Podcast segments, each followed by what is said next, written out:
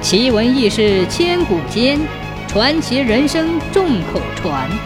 千古奇谈。很久以前，一个名叫精修的人经营了一家酒馆。身为老板的他，本身非常喜欢喝酒，一旦开始喝酒，便把生意抛在脑后，一早就喝得酩酊大醉。这一天。一位陌生的客人走进了店里，这个人身穿黑色的丝绸衣服，头戴黑帽，身长约三尺多，有些奇怪。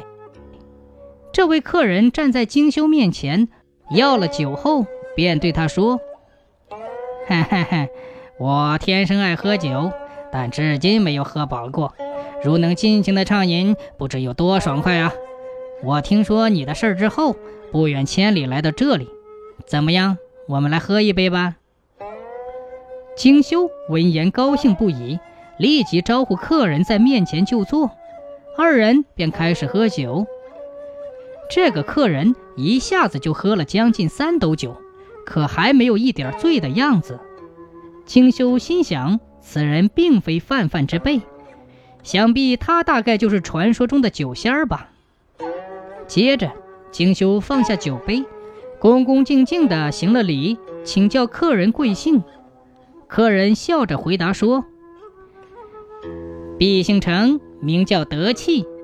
哎呀，年纪越大，酒量越好，五斗酒应该不成问题吧？”景修听后一发欣喜，吩咐小二搬酒。就这样，二人喝了八斗酒之后，就连酒量齐佳的德气也微露醉意。哎呀，痛快呀，真痛快！德气一边说着，一边踉踉跄跄地站起来，踢开大门走了出去。突然，嘎啦一声传来破碎的声响，景修也摇摇晃晃地走出屋外，但是已不见客人的踪影。天亮后，景修仔细一看，才发现门口的大石旁有一个旧的酒瓮，碎落一地。最后，精修明白了，原来那个客人既不是酒仙儿，也不是人，而是一个化身为旧酒瓮的怪物。